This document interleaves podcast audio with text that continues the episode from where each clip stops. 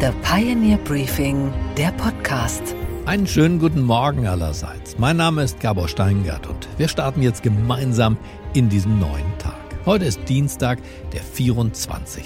Januar. Die Uhr tickt. Die Ukraine wartet sehnsüchtig auf die Lieferung von Kampfpanzern des Modells Leopard 2. Die Ukraine hat es eilig, Bundeskanzler Scholz hat es nicht so eilig. Er lässt sich mit der Entscheidung, Panzerlieferung ja oder nein, Zeit. Er möchte abwägen und dann entscheiden. Kluger Mann, würden viele sagen. Doch das Warten bringt die meisten auf die Palme.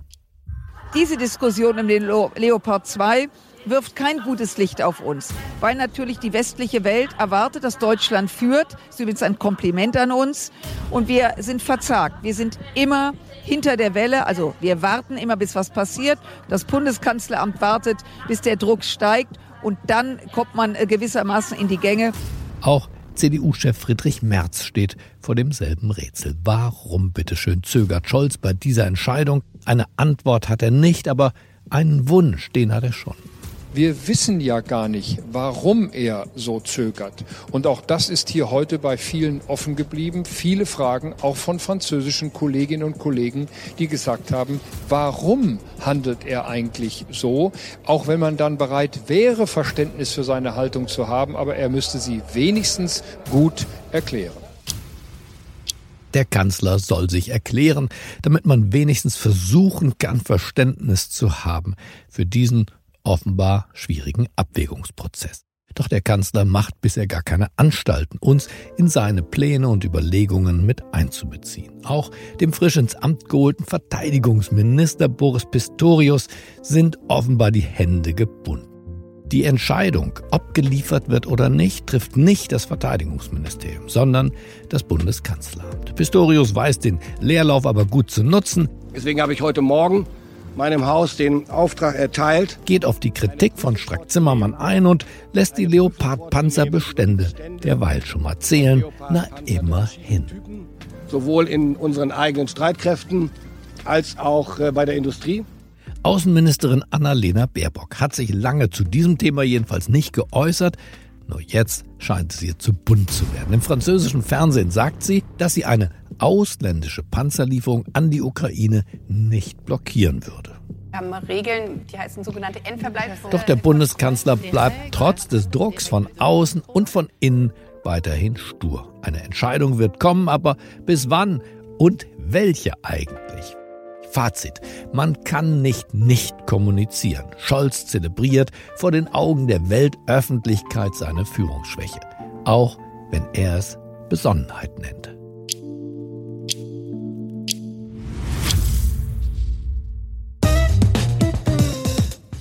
Unsere weiteren Themen heute Morgen. Mein Kollege Gordon Repinski im Interview mit der regierenden Bürgermeisterin von Berlin, Franziska Giffey. Drei Wochen nach den Silvesterkrawallen und drei Wochen vor der Neuwahl des Abgeordnetenhauses. Wir müssen mit diesen Jugendlichen auch etwas tun, jenseits von Strafverfolgung. Wir müssen in die Jugendarbeit, in die Jugendsozialarbeit, in die Elternarbeit noch mal mehr Geld reinstecken. Außerdem schmunzeln wir über einen japanischen Politiker, der sich nicht nur vor der Öffentlichkeit, sondern vor allen Dingen vor seiner Mutter entschuldigen musste. Und wir untersuchen das Jobwunder von Apple. Wir würdigen außerdem eine Frau, die wie keine andere das Bundesverdienstkreuz verdient hat. keine drei Wochen mehr, dann sitzen die Berlinerinnen und Berliner nach. Sie wählen nämlich das Abgeordnetenhaus und die Bezirksverordnetenversammlung na, das haben sie ja schon mal getan. September 2021 zuletzt. Damals bei der Pannenwahl, die nun wiederholt werden aus Gründen, die jeder kennt. Es gab zu wenig Stimmzettel, zu wenig Wahlurnen, dafür gab es zu lange Schlangen und naja, einige haben auch nach 18 Uhr noch gewählt, als im Fernsehen schon die Ergebnisse liefen. Also jetzt ein neuer Anlauf auf Berlinerisch und das Ganze kurz nach den Silvesterkrawallen, die nicht nur Berlin selbst schockiert haben. Zu hören hier im Fernsehsender der Welt Anfang Januar. Und die Debatte um die Ereignisse in der Silvesternacht in Berlin. Es ist eine weitere Runde eröffnet worden, denn schwere Vorwürfe kommen nun aus der Union, vor allen Dingen gegen die rot-grün-rote Landesregierung in der Hauptstadt. CDU-Chef Merz und der CSU-Vorsitzende und bayerische Ministerpräsident Söder sprechen von einer Chaosstadt. Sie werfen dem Senat sogar eine Mitschuld vor und sprechen von Straftätern mit Migrationshintergrund, die mit ihrer Randale den Staat herausfordern. Und so kann sich Franziska Giffey von der SPD nicht ganz sicher sein, ob sie nach dieser Wahlwiederholung noch immer die Regierende von Berlin sein wird. Umfragen sehen die CDU mit Herausforderer Kai Wegner vorne in manchen Umfragen, liegen aber auch die Grünen vor der SPD. Kurz und gut, Nichts Genaues weiß man nicht. Mein Kollege Gordon Ripinski, unser stellvertretender Chefredakteur bei The Pioneer, hat Franziska Giffey gestern an Bord der Pioneer One interviewt. Das Gespräch in voller Länge hören Sie am Wochenende auf thepioneer.de. Und einen Auszug aus dieser interessanten Unterhaltung der beiden, den gibt es jetzt.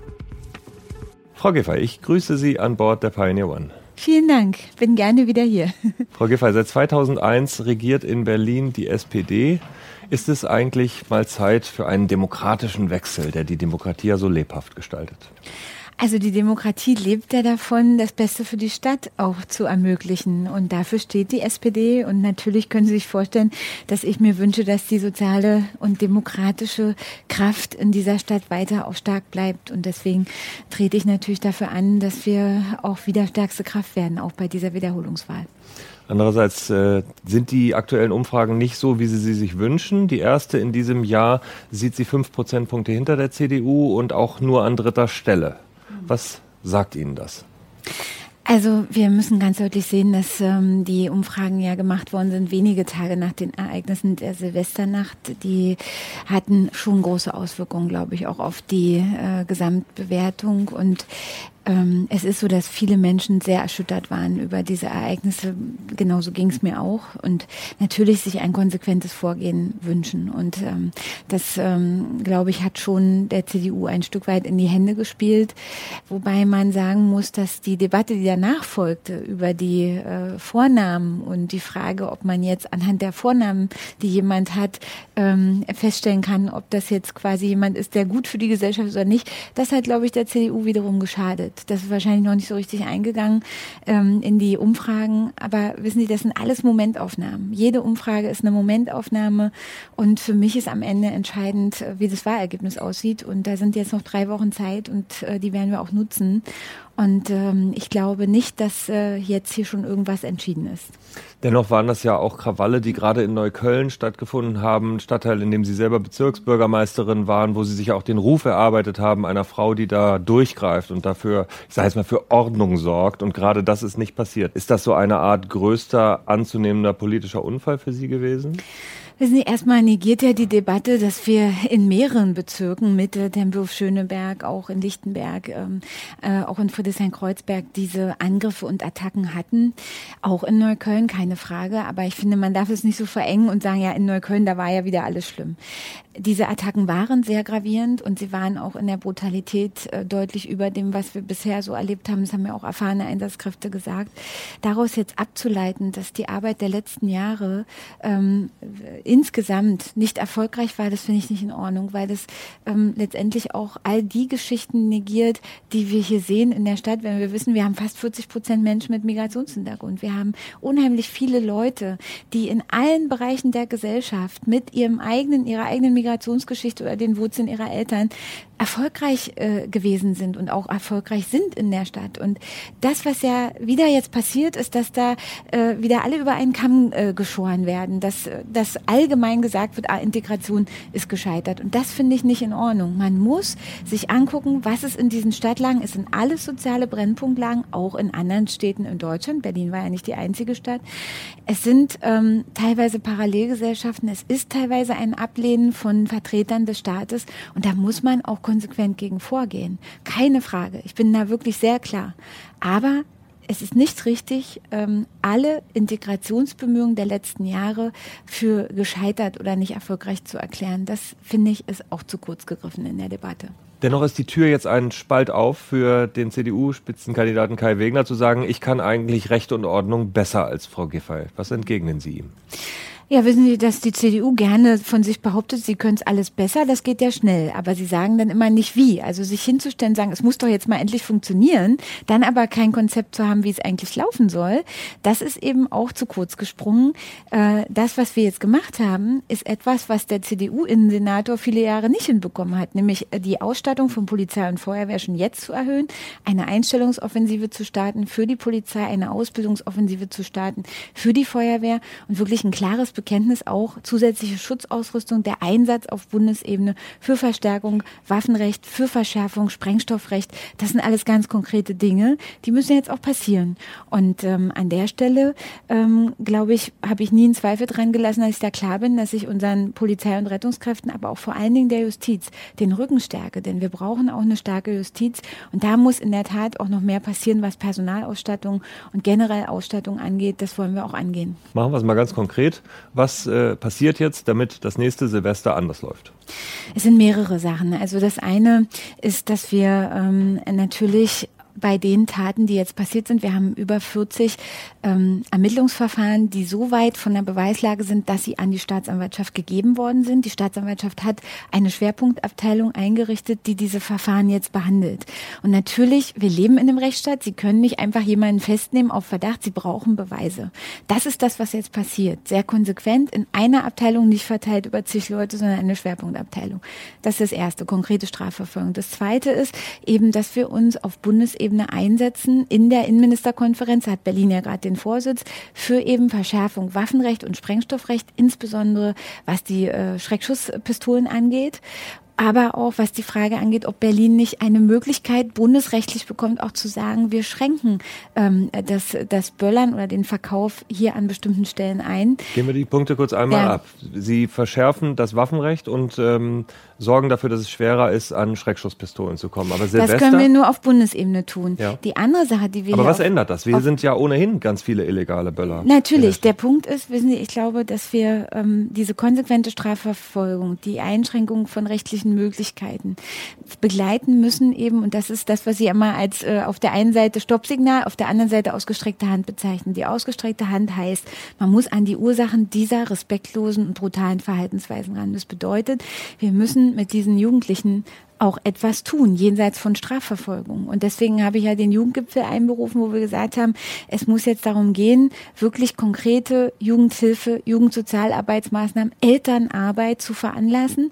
Wir haben uns ähm, mit den handelnden Akteuren getroffen. Die haben jetzt alle einen konkreten Arbeitsauftrag, nämlich Maßnahmen zu erarbeiten, die notwendig sind. Und dann werden wir das auch geldmäßig finanziell untersetzen. Wir haben uns für den 22. Februar verabredet. Dann sollen die Maßnahmen stehen. Dann soll auch ähm, klar sein, wie viel Geld wird benötigt. Ich glaube, es ist völlig klar, wir müssen in die Jugendarbeit, in die Jugendsozialarbeit, in die Elternarbeit nochmal mehr Geld reinstecken, um präventiv zu wirken, um dieses nächste Silvester besser auch vorzubereiten, auch in der Jugendarbeit. Und das soll passieren. Aber glauben Sie wirklich, dass Sie durch bessere Jugendarbeit und äh, Prävention am 31.12.2023 in Neukölln weniger Böllerei, äh, Angriffe auf, äh, äh, auf Polizisten und Feuerwehr haben? Also das ist ein Baustein. Nur alleine das wird auch nicht dazu führen. Was natürlich auch sein muss, ist, dass während dieser Nacht und während dieser ähm, Aktivität wir auch nochmal uns anschauen müssen, wie gehen wir da eigentlich rein? Mit welcher verstärkten Manpower gehen wir rein? Wie können wir die Ausstattung von Polizei und Feuerwehr verbessern? Ein Thema, was wir angehen wollen, sind die Bodycams, also sprich auch die Möglichkeit, einerseits zu deeskalieren durch die Möglichkeit, äh, auch Szenen aufzunehmen, filmisch, und andererseits aber auch zu sagen, wir haben Beweismaterial. Material. Also haben die Polizisten die Silvester dieses Jahr Bodycams, die das eingesetzt werden? Das ist der Plan, ja. Und das ist auch, die Bestellung wird jetzt durch die Innensenatorin veranlasst. Und ähm, wir haben ja einen Modellversuch, der im Moment noch läuft. Wir haben uns darauf verständigt, dass wir es ausbauen wollen, weil wir eben wissen, Sie, gucken Sie mal, Sie können ja auch in der Strafverfolgung, Sie brauchen Beweise, ja. Und teilweise haben dieses Silvester uns die Täter selber die Beweise geliefert, weil sie ihre Taten aufgenommen haben, weil sie sie ins Netz gestellt haben. Das wird natürlich jetzt verwendet, auch für die Strafverfolgung. Aber wir müssen da auch noch bessere Möglichkeiten für die Einsatzkräfte haben. Und das ist eine Investition, die können wir durchaus jetzt schon anschieben. Franziska Giffey, ich danke Ihnen für das Gespräch. Sehr gerne.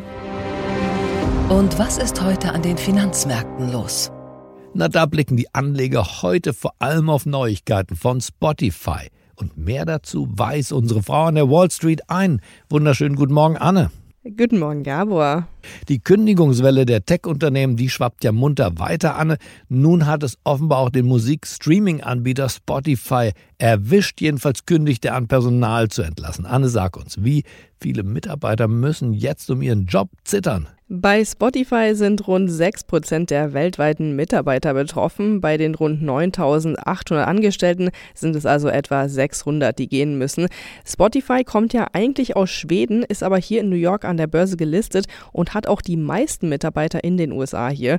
Und dem Unternehmen geht es im Prinzip wie allen. Die Inflation und die jetzt steigenden Zinsen sorgen dafür, dass sowohl Werbekunden als auch Nutzer genauer aufs Geld schauen und das bekommen die Tech-Firmen natürlich dann ganz besonders zu spüren. Von von der Spotify-Führung heißt es, man sei in den vergangenen Jahren während Corona und auch direkt danach einfach zu ambitioniert gewesen und hätte mehr Mitarbeiter eingestellt, als es das Unternehmenswachstum eigentlich hergegeben hätte. Im Oktober hatte Spotify zwar noch ein Umsatzwachstum von 21 Prozent bekannt gegeben, gleichzeitig haben sich aber die Ausgaben verdreifacht, was offenbar vor allem auf die Mitarbeitergehälter zurückzuführen ist. Und obwohl die Kündigungen dem Unternehmen jetzt auch erstmal kosten ne, für die ganzen Abfindungen und so weiter, langfristig gesehen werden dadurch natürlich jetzt die Kosten gesenkt und das freut die Anleger. Für die Spotify-Aktie ging es um 2,1 Prozent nach oben. Fast alle großen Tech-Unternehmen haben ja in den vergangenen Wochen Mitarbeiter abgebaut, bis auf Apple.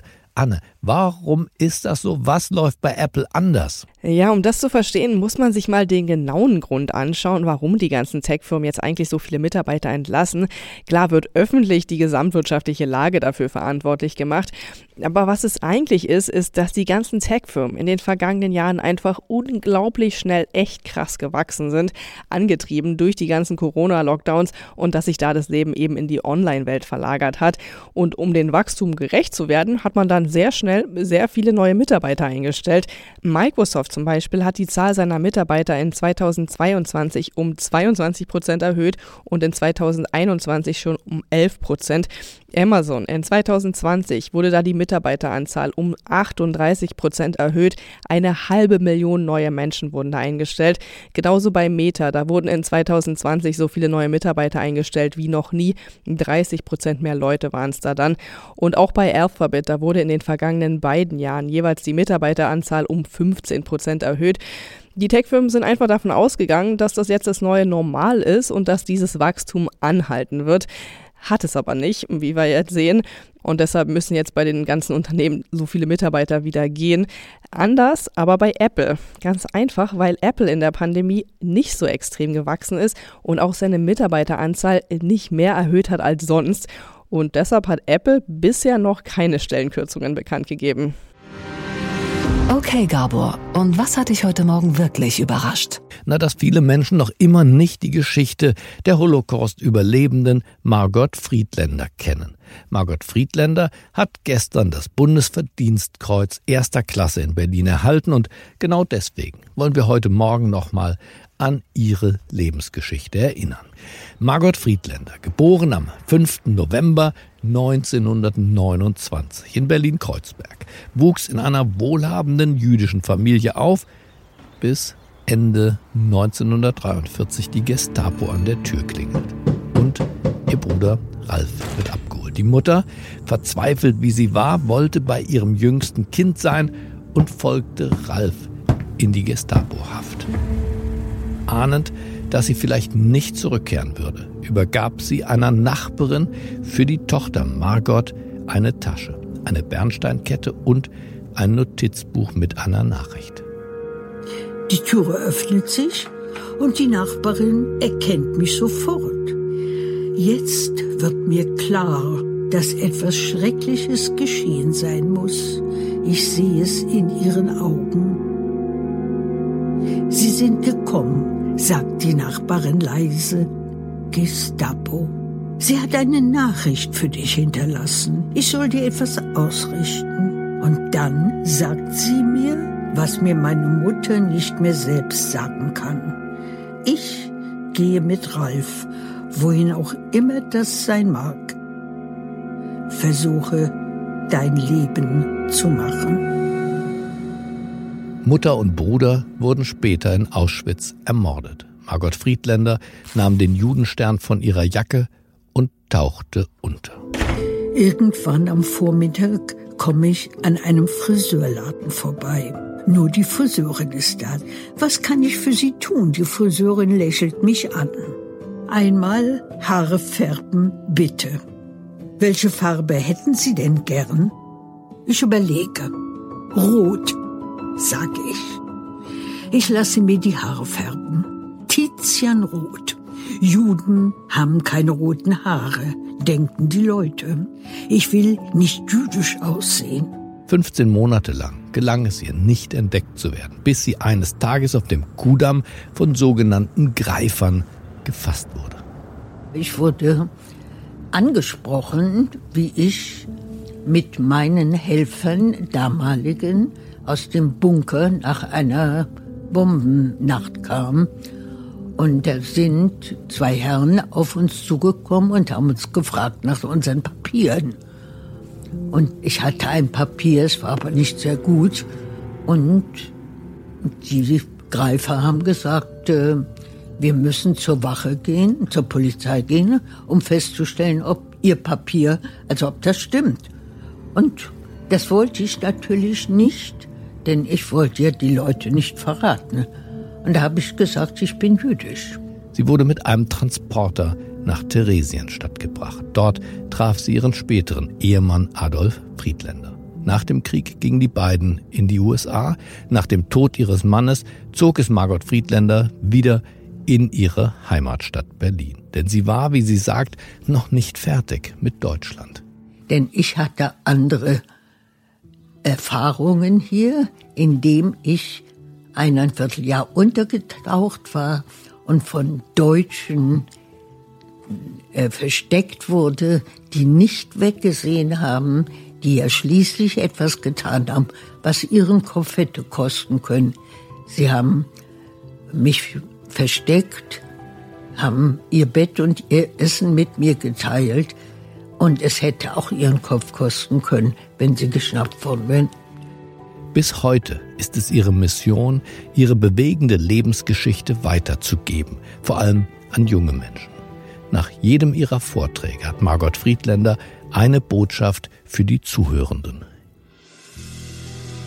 Ich sage immer, das Blut in meinen Adern ist dasselbe wie in euren. Es gibt kein christliches, kein muslimisches, kein jüdisches Blut. Es gibt nur menschliches Blut. Wir sind alle gleich und es darf nie wieder geschehen. Was war, war. Aber es ist für eure Zukunft, dass sowas nicht mehr geschieht.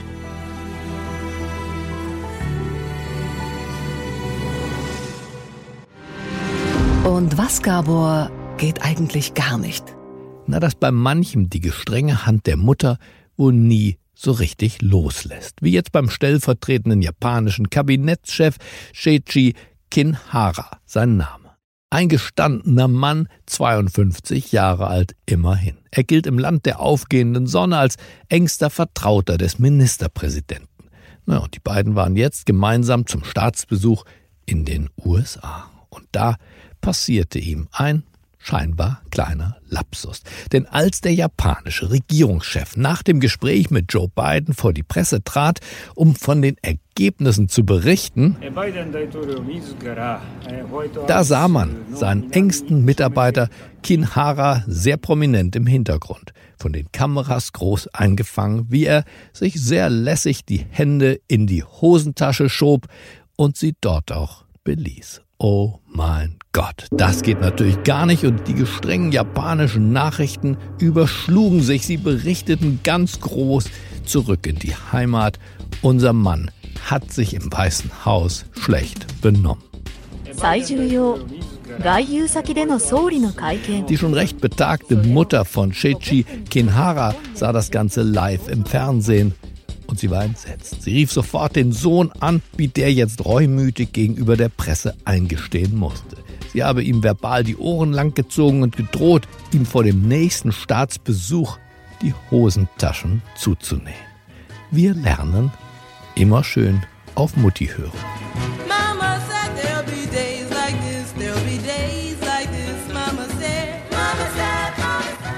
Ich wünsche Ihnen einen gut gelaunten Start in diesen neuen Tag. Bleiben Sie mir gewogen, es grüßt Sie auf das Herzlichste. Ihr Gabor Steingart.